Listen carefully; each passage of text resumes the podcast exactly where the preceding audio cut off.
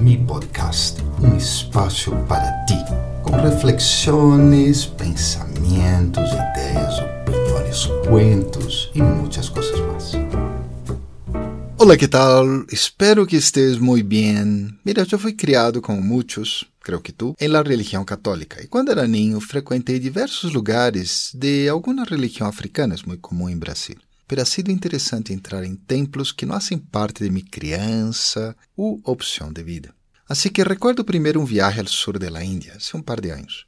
Queriam muito que eu fosse ao Golden Temple, Templo Dourado, que é um nome dado a vários templos no país. Fuimos e realmente era um lugar muito bonito e limpo, además de estar sendo reconstruído com o apoio de los devotos. Os ladrilhos do templo estavam reemplazados por, adivinaste, ouro. Cuento que apesar da beleza, não experimentei o que esperava de um templo, que é essa paz, essa tranquilidade, esse espaço de sanação e conexão. E no mesmo viagem, eu me encontrei com um guru. Os hindúes, eles têm um sistema específico para receber o guru, que é o de tocar a parte de abaixo das pernas ou incluso os pés. Pero me chamou a atenção que quando alguém tratava de hacerle esto ao guru, este se agachava, abraçava a pessoa com uma enorme sonrisa antes que lhe tocara os pés.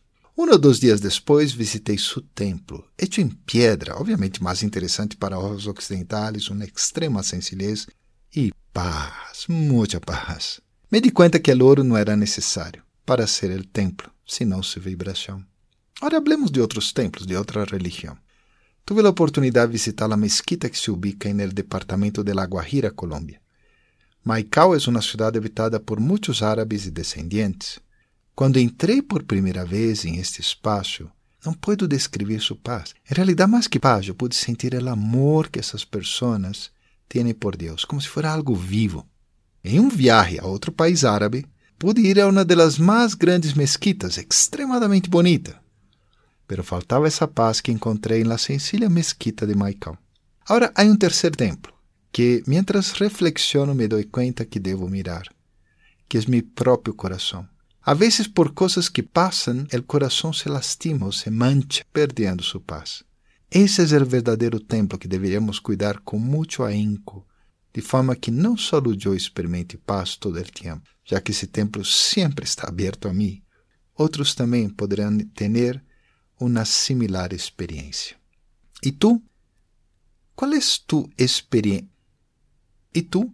Qual é a tua experiência sobre templos? Como está o templo de tu coração?